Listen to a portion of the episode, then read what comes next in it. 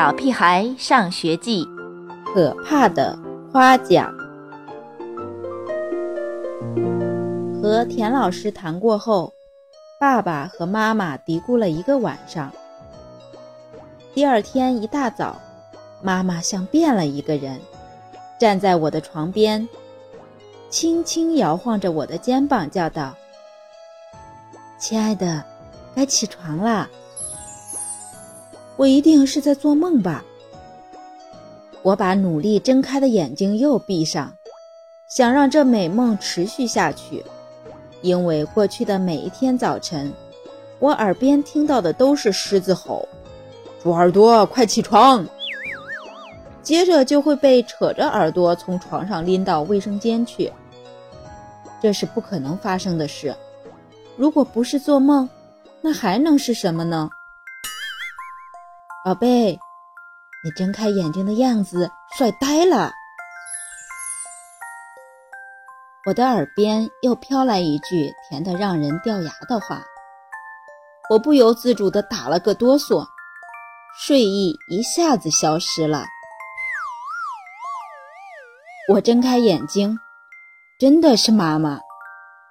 亲爱的，你太棒了，只用八秒钟就起床了。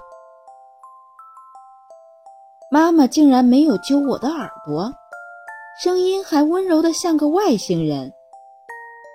妈妈，你没发烧吧？我试图去摸妈妈的额头，妈妈躲过我的手，轻抚着我的头发，发型真酷啊！我全身鸡皮疙瘩都起来了，我立刻从床上跳起来。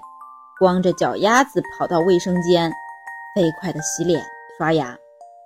紧接着，妈妈更加肉麻地说：“宝贝，你刷牙的样子好迷人！天哪！如果妈妈每天都这么可怕的对付我，我肯定活不过三天，因为肉麻而死。”宝贝，你今天好特别。宝贝，你的鞋子是有意穿反的吗？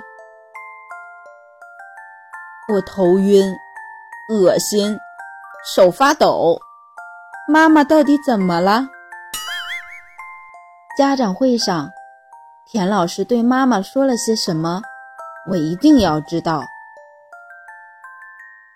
急急忙忙吃完饭。我像兔子一样冲出家门，这一点儿都不像平时的我，蜗牛一样磨磨蹭蹭的我。宝贝，加油！你是我的骄傲。我捂着耳朵，可妈妈的话还是一字不落地钻进来，太可怕了。爸爸，为什么妈妈会变得这么可怕？路上。我问爸爸：“因为……”爸爸吞吞吐吐地说：“田老师让他多鼓励你，多用美好的词语。”我这才发现，原来我对美好的词语过敏。哎，你妈也真不容易，她今天早上用光了她能想到所有的美好的词语。天哪！爸爸竟然同情妈妈，不同情我。晚上，我垂头丧气地回到家，哀求妈妈说：“求你了，你赶紧恢复正常吧！我保证按时起床、刷牙、洗脸。”小朋友们，你们到底喜欢怎样的妈妈？是咆哮的妈妈，还是？温柔的妈妈呢？小朋友们，再见。